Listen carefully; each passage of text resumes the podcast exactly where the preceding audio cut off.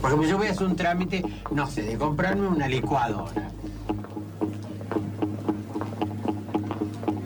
Y antes empezaba hasta en este tono. Ay, mire, yo soy, pero lo que usted ve, no es lo que ve, pero entonces yo quiero sacarme un crédito para una licuadora. No, se va de acá. Ahora voy y le digo, perdón, esa licuadora, a ver cómo se la paga. Tome acá el documento, ¿me entendés? No tengo que negociar en una cotidiana, cosa cotidiana tan absurda mi identidad con esa. ¿Qué tiene que ver la identidad con la licuadora? El licú es su, su- su-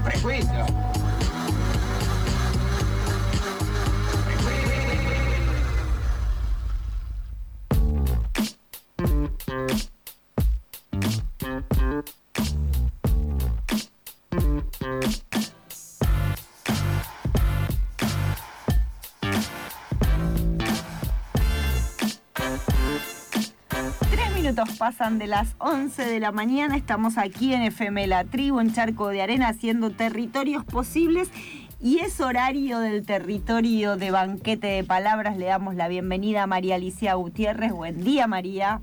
Hola, ¿qué tal? Buen día, ¿cómo están? Bien, acá, mm, y ahí discutiendo un poco con toda la realidad que, que sucede en este país. Sí, compleja, ¿no? en Compleja, este país muy, muy. y en la región. Y en la Porque región. viste, es una cal, una de cal y una de arena. O sea, Sí. muy contentas con Bolivia, muy contentas con todas las reservas, pero con. Estados Unidos. Y ahora una situación rara en Perú, ¿no? Una destitución ahí. No sé, tampoco sé muy bien qué tal era Vizcarra el presidente, ese personaje. Sí. pero la destitución suena bastante, por lo menos es de los grupos de derecha, y suena bastante tipo Dilma Rousseff, ¿no? Sí, sí, sí, O sí, sea terrible. que- Es, es- es la- lo nuevo que esto implementan en Latinoamérica, estos golpes. Sí, eh, golpes dentro de la propia de la democracia. propia democracia, es, sí. es como muy muy fuerte, la verdad, y por eso tratamos todo el tiempo así con, con estos con estos vaivenes, ¿no? Y bueno, y en nuestro país con alguna noticia ayer, ¿no? Y ayer hubo una noticia, pero yo no sé, porque yo ya no creo más en las palabras de los gobernantes, ¿sabes? Muy bien, muy bien, acuerdo plenamente. Porque- De todos modos, Sí, me parece Sí, sí. que un lanzamiento casi oficial, por más que eh, Vilma Ibarra dijera que después el, el presidente lo va a lanzar, está claro que fue mandada, porque después anduvo por otros medios, fue mandada para decirlo. Bueno, algo de presión hicimos con la caravana ¿Y qué te parece? con las con todos nuestros cuerpos en las calles, ¿no? Claro, sí, totalmente. Y digamos que eh, a mí, bueno, me parece bien, qué suerte que lo anunciaron. Esperemos, esperemos a ver cuándo lo presentan, porque de distintas maneras vienen diciendo ya va, ya va, ya va, ya va. Y sobre todo, más allá de cuándo lo presentan, lo que me parece importante para, para todos en general y las integrantes de la campaña en particular, es ver el proyecto. Sí, Ver el totalmente. proyecto, de qué se trata. Ya sabemos que va junto con este de los mil días, esto ya lo sabemos hace tiempo. Mi opinión sumamente personal es que este de los mil días son los acuerdos con la iglesia. Eh, a lo mejor si ese acuerdo se cerró y se cerró esa ley, puede fluir más, más cómodamente el de la legalización, pero tampoco sabemos lo que dice. Suponemos que son plazos y causales, pero los plazos, el de la campaña dice 14 di- semanas, no sabemos si este dice 12, 14, y como eso muchas cuestiones. De todo modo, lo que es interesante decirle a la audiencia, que Sí. al igual que el 2018, Ujú. se discuten todos los proyectos que están presentados. Bien, porque digo, tiene mucha más legitimidad el proyecto de la campaña que fue redactado, Obvio. consensuado por muchas organizaciones sociales, ¿no? Obvio, obvio. Y ese proyecto tiene estado parlamentario. En el 2018 se discutieron como 10. Encabezó el de la campaña porque era el que tenía la mayor cantidad de votos y la mayor legitimidad, como vos decís. Claro. Dijiste, ahora, por Claro, ahora, pueden sí. aparecer más, van a debatir si es que presenta definitivamente el Ejecutivo alguna vez, se debatirá entre el de la campaña, que ya tiene como 70 firmas a favor, y el del Ejecutivo. De todos Claro. modos, y esto tampoco vuelvo a repetir, es personal, esto no es opinión de la campaña, de todos modos, yo personalmente creo que está claro que si el Ejecutivo manda uno, va a traccionar sobre ese. Claro, sí. Pero existe la oposición para molestar muchísimo siempre o a veces, pero también puede existir algunos grises para discutir algunos tonos de los, de, los proyectos.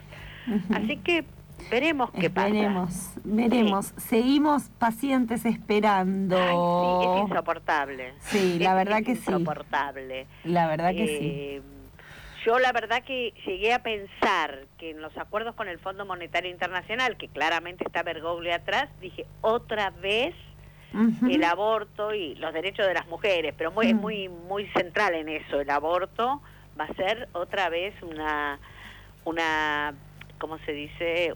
Un elemento de negociación. Nos los van a bajar de nuevo. Bueno, ojalá el, el miércoles pasado en la caravana me cruzo con una compañera de hace muchos años y me dice, Paulita, nunca es tiempo del aborto. Cuando hay elecciones no es tiempo del aborto. Cuando hay pandemia no es tiempo del aborto. Nunca es tiempo del aborto. Así que, Es la carta de negociación del patriarcado, es la carta más fuerte de negociación y con los sectores de derecha. Claramente, claramente, ¿no? Que bueno, ojalá salga de una buena vez, porque después será otro debate la implementación. Total. Y a propósito de eso, yo tenía armada una columna, obviamente, con una invitada previo a esta noticia, pero con la suerte de que nuestra invitada también es de la campaña, así que puede, puede dialogar sobre esto. Yo había invitado a Vivian Norman, que es este socióloga, que recientemente es magíster no estoy segura que lo aclare ella si en ciencias sociales o en políticas públicas, en políticas sociales, perdón. Y ella ha presentado un trabajo súper interesante que se llama La participación juvenil como cuestión de Estado en la Argentina reciente, un análisis sobre el programa Jóvenes Padre Mujica entre 2008 y 2011. Y me parece que el tema con el cual vamos a dialogar con, con Viviana tiene que ver compensar justamente los eh, programas de participación dentro de los entramados institucionales y cómo ahí se van gestando las políticas públicas. O sea que también nos puede avanzar algo eh, más hipotético. Tenemos ley y cómo instrumentamos la implementación y la política pública acorde. Así que bueno, le damos la bienvenida a Vivi. Sí, le vamos a dar la bienvenida a Viviana Norman. Buen día, Vivi. Hola, ¿cómo están? Un gusto compartir esta mañana con ustedes. Bueno. Eh, efectivamente, es un tema de políticas públicas, eh, el de la ley del aborto, ¿no? las políticas públicas eh, se expresan desde el Poder Ejecutivo con algunas acciones de programas, planes y demás, pero el legislativo también es un camino eh, para constituir estas leyes que en definitiva son políticas públicas y como dijo ayer eh, Vilma Ibarra en las entrevistas, eh, de salud pública, digamos, un tema de salud pública. Así que eh, pensar esta situación del aborto que, bueno, para poner 2018 hasta ahora, pero podemos ir mucho más atrás, es justamente ese complejo proceso que deviene, digamos, que, que, supone entre diferentes actores e instituciones para llegar a concretar una acción de política pública. Y en eso estamos, ¿no? En esa disputa. Claro. A mí, bueno, buenísimo. Hola, buen día, Viviana, que buen día. arrancado con esto, un poco en la línea de lo que yo venía hablando porque, bueno, tu trabajo, que a mí me parece muy, muy rico, tiene ahí un montón de dimensiones y de cruces que a lo mejor también nos puede permitir para pensar lo del aborto. Tu trabajo tiene, digamos, un cruce entre tu condición de trabajadora estatal, ¿sí? Tu condición de investigadora, yo agregaría con el tema del aborto tu condición de activista, digamos, en el propio proyecto de investigación. O sea, tu trabajo hace una investigación sobre políticas públicas de juventud tomando un programa específico, pero a su vez plantea un, digamos, realiza un planteo epistemológico, podríamos decir, desde el lugar de qué se trata la investigación. ¿Cómo es este cruce entre academia, trabajadora, bueno, academia investigadora, trabajadora, activista, etcétera, etcétera. Eh, exactamente. En el caso del trabajo de participación juvenil, eh, lo que lo que propongo en ese trabajo es justamente unificar o integrar mis, dos posiciones y perspectivas sobre la temática, en este caso la eh, producción de políticas públicas participativas eh, para el sector juvenil, ¿no? Por eso tomo un programa específico que se dio entre 2008 y 2011 en el Organismo Nacional sectorial de juventud, que en ese momento era la Dirección Nacional de Juventud. Eh, y la idea justamente es poder nutrir de diferentes perspectivas, como decíamos, un proceso complejo que muchas veces se aborda desde eh, la academia, desde la investigación que conocemos como la más legitimada, digamos, la que está dentro de, de, los espacios académicos de manera externa y eh, dentro de la gestión o como, como, digamos, como rol de trabajadores o trabajadoras, no hacemos investigación, gestionamos todo el tiempo con una premura y una urgencia que, que nos marca los tiempos eh, de, una realidad que, bueno, en este país siempre es eh, eh, gestionar para atrás, ¿no? Entonces la propuesta es poder aprovechar los recursos que yo tenía por, muchos años de trabajar la temática de políticas públicas y de estar gestionando en el Estado, pero poder darle esta vuelta de reflexionar sobre esos datos con los recursos de la investigación académica.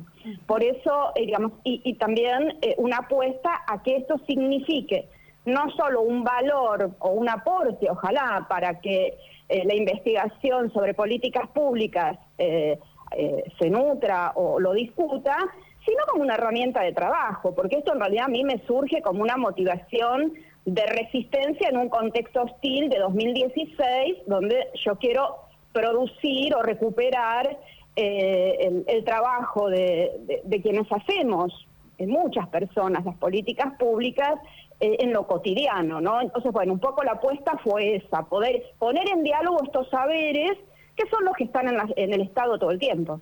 Claro. A mí me parece como súper interesante, como te decía, en las dos perspectivas que estabas planteando, porque no solo hay una perspectiva epistemológica en relación a la construcción del poder saber, digamos, sino que también hay una perspectiva distinta en la mirada, no solo de quienes promueven las políticas públicas, sino de quienes la ejecutan. Esta, esta relación también tan particular en los jóvenes, en el caso de tu investigación, pero lo podemos hacer extensivo, ya que estamos hablando del aborto, a una implementación entre los agentes del Estado, o sea, trabajadores del Estado que ejecutan una política y el activismo, el activismo político en organizaciones sociales o en organizaciones políticas.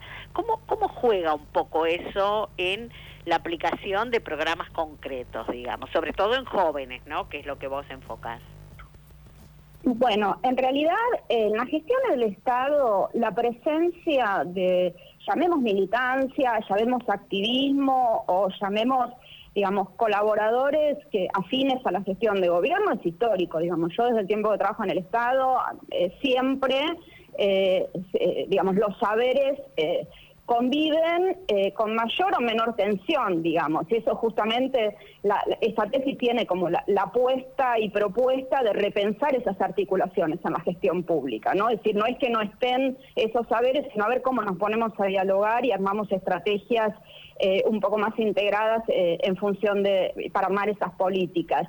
En el caso de juventud, además, históricamente, tiene, digamos, a la promoción de la participación como un imperativo en las políticas públicas, digamos, este organismo, y ojo que yo trabajo un organismo específico y un programa específico en un contexto específico también, que es el contexto donde la participación juvenil, por esto que yo investigo en, en este trabajo, se constituye como cuestión de Estado, es decir, hay no solo un ingreso eh, de la militancia, como ha sido en otras situaciones, sino en el caso de la militancia juvenil en el organismo de juventud, empieza a tener una valoración, ese saber militante, por sobre un montón de otros saberes que eh, estaban en el área de juventud, lo cual, insisto, no es ni bueno ni malo, sino que esto eh, se le debe ser leído en contexto, es decir, ¿qué significa? Bueno, esto significa que además los modos de trabajar y las propuestas y los programas y las acciones también le dan un contenido a esa participación donde la condición juvenil es también juventud militante. Y en el caso de las políticas de, género, si queremos, o como puede ser ahora, eh, digo, bueno, áreas de, mujer, eh, hubo también a la par de la de juventud, digamos, porque en el 1987 se crearon juntas la Subsecretaría de la Mujer y esta Subsecretaría de Juventud, que ahora es Instituto Nacional, pero pasa lo mismo, o sea, los saberes del activismo, del feminismo, también están.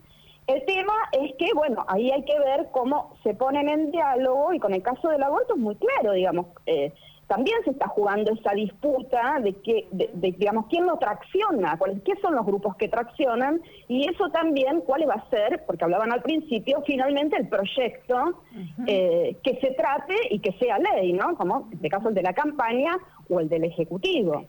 Pero un, poco la idea era rastrear eso, ¿no? Es decir, eh, cómo fue en el periodo del 2008-2011, donde la juventud tuvo un protagonismo en, eh, en, la gestión de gobierno, por eso yo planteo un poco eh, en esta disputa, ¿no? Se decía y se escuchaba mucho militar la gestión o militar el Estado, eh, por eso yo propongo investigar la gestión, ¿no? Como para poner un poco así en una ironía de esas disputas que también se hacen en enunciación en esta tesis. Viviana, ¿de qué, de qué programa para la juventud estás hablando?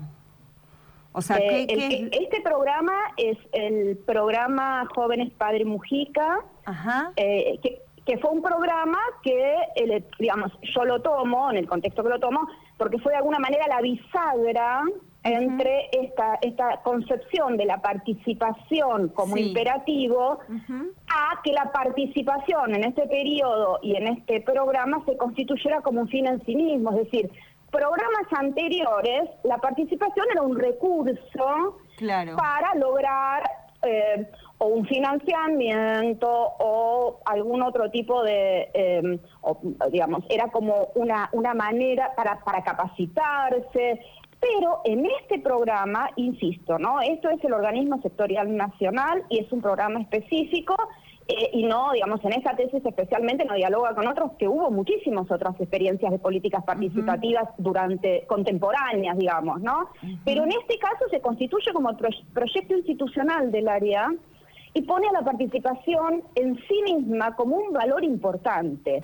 Y, pone en valor eh, quiénes son las personas eh, reconocidas y legitimadas para llevar adelante este proyecto, que es además un proyecto eh, de sociedad hacia el futuro, ¿no? Porque es un proyecto de construcción de hegemonía desde ya. Claro. Ahora, hay algo interesante que vos lo decís ahora y, está en tu trabajo, que es esta idea que me explicaste muy, muy bien, investigar la gestión. Pero a su vez tu trabajo tiene, digamos, como una perspectiva subnacional. ¿Qué quiero decir? Estás investigando un programa nacional, pero lo trabajaste concretamente en ciertos territorios. Y este, este, esta mirada, que, me gustaría que nos contaras un poco, a mí también me parece interesante para pensar todas las políticas públicas mm. o la implementación de todos los programas, porque que sea nacional no quiere decir de que el país sea uno, todo idéntico y que no haya profundas diferencias y por lo tanto pensar estrategias diferentes en la implementación de los programas en cada subunidad, digamos, ¿no? Eh, exactamente. Eh, digamos, mi, mi lugar, mi punto de vista eh, desde la gestión, a mí, digamos, además de, tener a mano un montón de, de materiales, un montón de hasta fotos y bueno, todo lo que aparece también en la tesis, eh, a mí me, posibilita pensar la enorme cantidad de dimensiones que para mí son fundamentales cuando hablamos del proceso de producción de una política pública, en este caso particular este programa. Es decir, eh, yo no pienso un Estado monolítico, sino que pienso un Estado, como bueno, como se dice eh, habitualmente, no quiero estar nombrando autores porque eh, no viene el caso, pero como un Estado en plural, es decir, como que las fronteras no quedan eh, en el Estado central o la Administración Pública Central o un organismo nacional, que generalmente lo que hace es formular políticas que, homogenizan, digamos, que universalizan, no solo a las juventudes, sino también a los territorios, eso que decías, María Alicia, que hay un montón de particularidades. Entonces yo decía, bueno, ¿qué, quiero investigar de ese programa? Entonces fui, eh, digamos, como desarmando y hago como una etnografía del trabajo cotidiano que tiene que ver qué pasa en la Agencia Nacional de Juventud cuando se elabora un programa. Bueno, y ahí se hace, se desmenuza un poco esa cotidianeidad. Pero ¿qué pasa cuando llega a los territorios? Entonces yo tomo dos provincias, con las políticas nacionales, eh, lo que justamente lo que hacen es implementarse en los diferentes territorios nacionales. Entonces tomo dos provincias, que es la de Corrientes y Santiago del Estero, para pensar cómo estas fronteras no terminan en la nación, pero además cómo cada una de estas particularidades eh, le imprimen a la implementación una posibilidad de agencia, digamos, una posibilidad de, de quienes producen el programa en territorio, también le imprimen a esta política su propia identidad. Entonces, y a su vez comparo las dos provincias entre sí, es decir, desde la letra de un programa, qué pasa en estos dos territorios y cómo estos territorios que parecen tener algunas condiciones que yo tomo similares, hicieron que el programa tuviera una identidad totalmente diferente. Entonces, para poder, digo, para poder pensar eh, en, en, ese proceso en toda su complejidad, ¿no? Porque a veces lo que se hace desde la investigación externa es eh, o inclusive las evaluaciones del Estado, ¿no? Las cuestiones más cuantitativas, metas, resultados, presupuesto, cantidad de, eh, de, usuarios, digo, pero a mí me interesaban esos usos del programa en territorio. Entonces, bueno, la cuestión de las escalas tiene que ver con eso.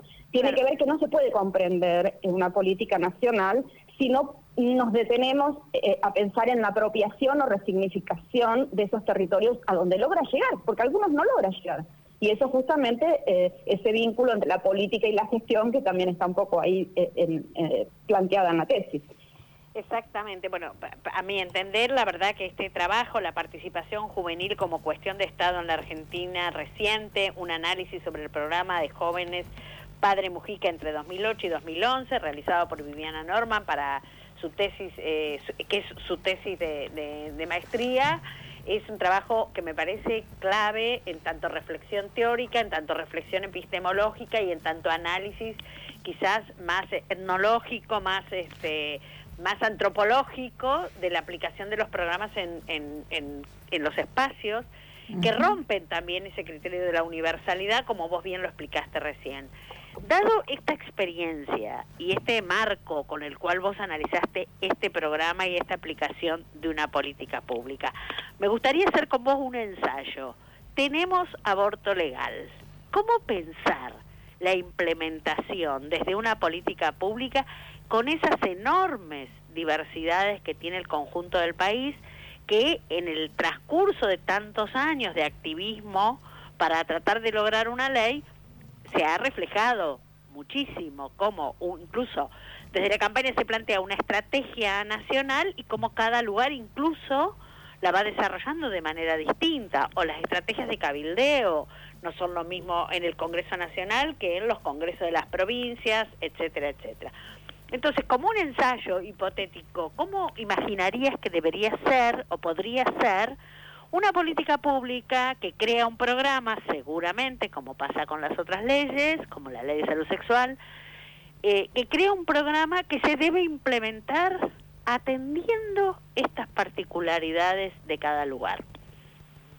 Eh, bueno, nosotras tenemos, nosotros tenemos un desafío, eh, primero en esta lógica de los procesos de producción de las políticas, el que todavía tenemos pendiente para la ley, eh, pero bueno, esperemos que todo lo que ya se ha dicho al inicio y tenemos las expectativas y que finalmente sea el de la campaña, porque yo apuesto a eso, eh, a que sea el de la campaña por todo lo que ya ustedes marcaron. Eh, yo creo que en los territorios, y ya también sabemos que la existencia de las leyes, bueno, la educación sexual integral como para decir una, eh, encuentra enormes dificultades. Yo creo que mm, acá el papel del activismo tiene que eh, ser fuerte. Digo, yo creo que la mejor manera de, de, yo no digo controlar, pero sí de acompañar y garantizar que el derecho que está en letra se haga acción, es estar presentes. Y después una fuerte responsabilidad de las instituciones. Yo creo que cuando hablamos de decisión política, ¿qué es la decisión política? No es la buena voluntad de un funcionario o de una funcionaria. La voluntad política es eh, justamente esta respuesta, como tiene que hacer Alberto Fernández, a una promesa que hizo y a un movimiento social, un movimiento feminista que eh, le está... Eh, eh, digamos, que le está desde atrás, digamos, eh, eh, pisando los talones. Bueno, en las implementaciones es eso. Yo no creo que haya otra forma que no sea en un diálogo y en una articulación con la sociedad. Digo, justamente esto, el Estado no está separado de la sociedad. Es decir, esto de las fronteras implica los ciudadanos, las ciudadanas, las militantes, las activistas, los activistas, tenemos el derecho de interpelar al Estado y eso tiene que ser constante. Y lo vamos a tener que hacer porque el campo de la salud, el sistema médico hegemónico, como querramos llamar, es una dificultad que vamos a tener y esto lo tenemos que contemplar. La educación tiene mucha resistencia también en algunos lugares y después, bueno, también esta, estas culturas locales, estas, eh, estos, digamos, estas eh, diferentes formas de vida que tienen lugares en, las provincias o mismo en Buenos Aires. Entonces me parece que, es eso, que vamos a tener que activar otra forma de, de, militancia también que sea para que se, se haga, que se efectivice la ley. Yo creo que de otra manera eh, dejar en manos de, los funcionarios y las funcionarias no va a ser suficiente. Pero bueno, vamos a tener tiempo de, reconstruir esa, e, ese desafío cuando este proyecto 2020 eh, sea ley, eh, que, bueno, que es lo que estamos esperando. Claro. Bueno, de todos modos tenemos así como un Ministerio de la Mujer, tenemos varios espacios donde hay compañeras feministas que esperemos que puedan pensar, al igual que como vos reflexionás, en este vínculo eh, permanente de interacción con los movimientos sociales para poder para poder lograr la implementación, ¿no? Y que no quede, eh, digamos, sí, digamos, la participación en, en, las, en las agencias estatales del activismo y la militancia como decía yo antes, ha estado siempre. Lo que me parece que eso, como vos decís, ahora en un ministerio como el de las mujeres y, diversidad, que es una apuesta política importantísima. Bueno, lo que tenemos que hacer, y es un poco eh, lo que se plantea en esta tesis, es repensar esa organización del trabajo y que se pongan en valor y en diálogo todas esas, digamos, esas procedencias y esos saberes y esas, eh, eh, digamos, y esos compromisos, porque nada es desinteresado y nada es neutral en ninguna parte del planeta y en la gestión del Estado y funcionarios y funcionarias eh, limpios y puros. Sí, lo que me parece que tenemos que repensar es de qué manera para que estos derechos se, garanticen y que efectivamente se constituyan en tales, porque los, derechos se, constituyen en derechos cuando nos podemos apropiar y ejercitarlos. En tanto no suceda, es digamos, letra muerta, o es una expresión de deseo. O, es, o es un ministerio de cartón, porque yo tengo muchas compañeras feministas, militantes de hace muchos años, que con todas sus ganas entraron a trabajar al Ministerio de Mujeres y no están pudiendo hacer mucho. Eh, bueno, eh, justamente porque yo creo que hay un, hay estructuras, digo, pensemos que los organismos públicos también tienen estructuras heteropatriarcales y que seamos feministas no implica que podamos, digamos, eh, cambiar por el solo hecho de tener un ministerio, laburar en él estas cuestiones. Por eso yo apuesto, digamos, en esta idea de esta doble mirada y esta doble posición, pensar en que está un poco en ese punto. No que haya mucha militancia o no la haya, o haya eh, un perfil eh, académico o, eh, o que sean profesionales de tal o cual área. Me parece que lo que está fallando en las instituciones públicas pues bueno, porque, porque está como muy arraigada ciertas lógicas que tenemos que empezar a, a transformar, porque la transformación también no es simplemente transformar eh, una situación a partir de una legislación. Transformar también es las formas en que trabajamos y nos posicionamos en relación a lo cotidiano. Por eso yo trabajo esta parte de la etnografía del trabajo del Estado, digamos, ¿con qué nos encontramos día a día? ¿no? Eh, ¿Cómo encaramos ese trabajo? Eh, que yo sea socióloga, ¿qué garantiza? Y nada, que soy socióloga. Ahora, la posibilidad de concretar acciones eh, que sean, eh, digamos, y que lleguen donde tienen que llegar, me parece que eso tiene que ver cómo, cómo digamos, cómo hacemos esas, esas interrelaciones en esos entramados, y eso también es político. Entonces me parece que eso hay que desentrañar, el diálogo con los partidos políticos, es decir, esta, esta que, que nos pasa, digamos, yo hablo de trabajadora e investigadora, pero bueno, podemos tener compañeras que son feministas y además eh, creen en el, en, el, partido o en el frente de todos, y hay otras que no, digamos, esto hay que ver cómo lo ponemos en diálogo, eh, que en lugar de, digamos, de, separar o de dificultar, eh, se pueda redundar en políticas públicas como las que queremos. Total. Muy bueno.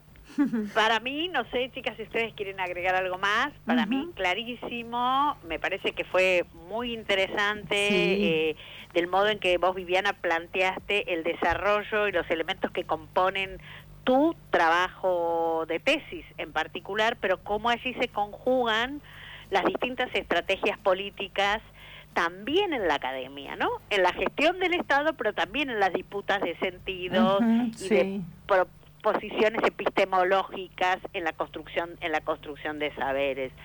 Bueno, la verdad que de mi parte te, agradezco muchísimo, me parece que fue muy claro, que nos permitió hacer una conexión con la problemática del aborto que nos tiene hoy tan, tan convulsionadas y además te quiero desear muy feliz cumpleaños porque sé que hoy es tu ah, cumpleaños. ah, mira. especialmente muchas gracias por habernos dedicado el tiempo, ¿no? Bueno, me encanta. La verdad que eh, es un, saludo que eh, les tengo que confesar, no esperaba. Que la tribu y el programa de, ustedes, María Alicia, las compañeras me saluden. Era algo que no esperaba, porque bueno, surgió esta, esta charla.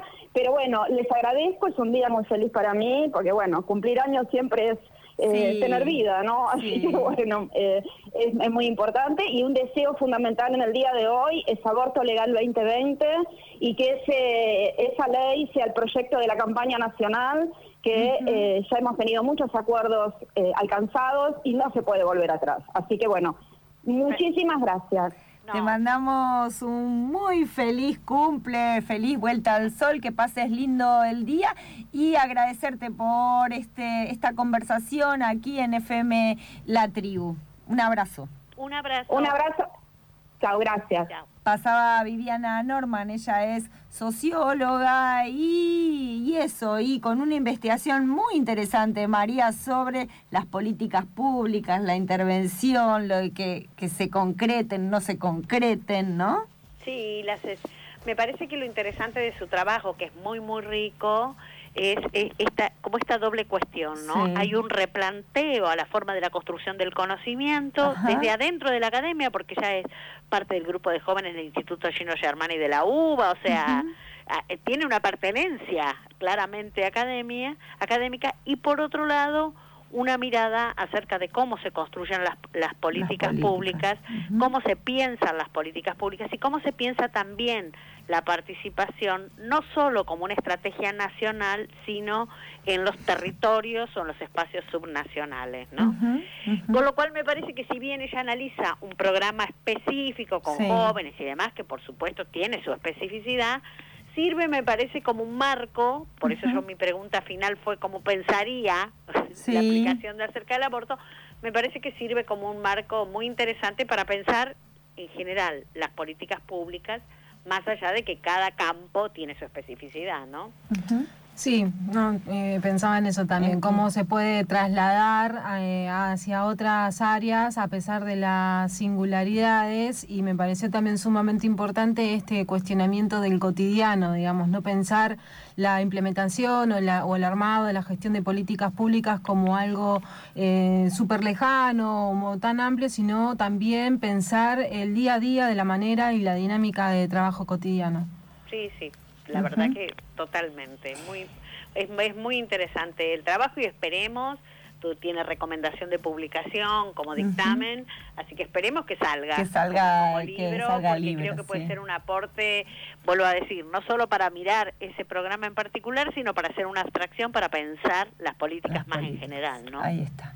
Bueno, María, muchas gracias por este banquete de palabras. No, gracias a ustedes y nos estaremos viendo en sí, 15 en 15 días. Dale. Dale, Bueno, un abrazo. terminando el año. Ay, ¿eh? sí, no, no quiero ni Ya imaginar. estamos cerquita, yo sí quiero imaginar. Bueno, pero ahora estamos en el dispo, por ahí nos podemos ver para fin de año. Sí, No, obvio. aunque sea para, para Sí. celebrar estos banquetes. Sí, sí, a fin de año alguna mo- alguna movida, algún programa sale de ahí y a tomar algo y a festejar. Ahí está, ahí nos está. gusta, nos gusta. Claro que sí. Un abrazo. Bueno, abrazote. Hasta Era María Alicia Gutiérrez, ella es socióloga, docente de la Universidad de Buenos Aires, también integra la campaña nacional por el derecho al aborto legal, seguro y gratuito. Y hoy conversamos con Viviana Norman acerca de las políticas públicas.